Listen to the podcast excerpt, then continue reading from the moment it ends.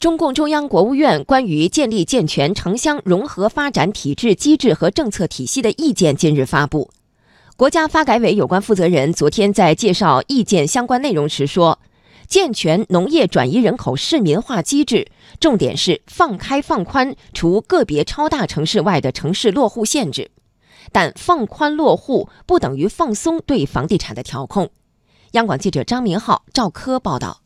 国家发改委发展战略和规划司司长陈亚军说：“农业转移人口市民化是新型城镇化的首要任务，也是核心任务。数据显示，截至去年底，仍有2.26亿已经成为城镇常住人口，但还没有落户城市的农业转移人口，其中65%分布在地级以上的城市，基本上是大城市。”陈亚军说。要解决好落户的问题，需要大中小城市和小城镇联动，健全农业转移人口市民化机制。重点是放开放宽除个别超大城市外的城市落户限制，并以居住证为载体，实现城镇基本公共服务的全覆盖。陈亚军说：“农业转移人口市民化不能片面地理解为这是抢人大战，已经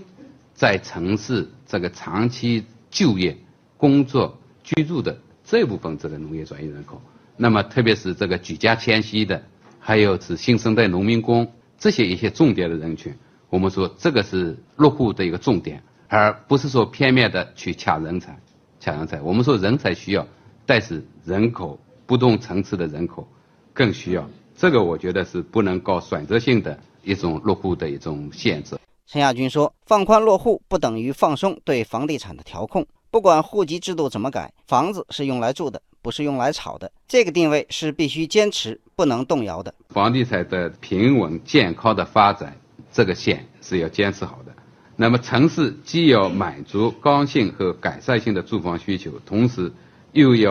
坚决避免投机者借机钻空子，落实好一城一策、因城施策、城市政府主体责任这样一些长效的调控机制。防止呢这个房价大起大落。此外，意见指出，要推动公共服务向农村延伸，社会事业向农村覆盖，加快健全全民覆盖、普惠共享、城乡一体的基本公共服务体系，推进城乡基本公共服务的标准统一、制度并轨。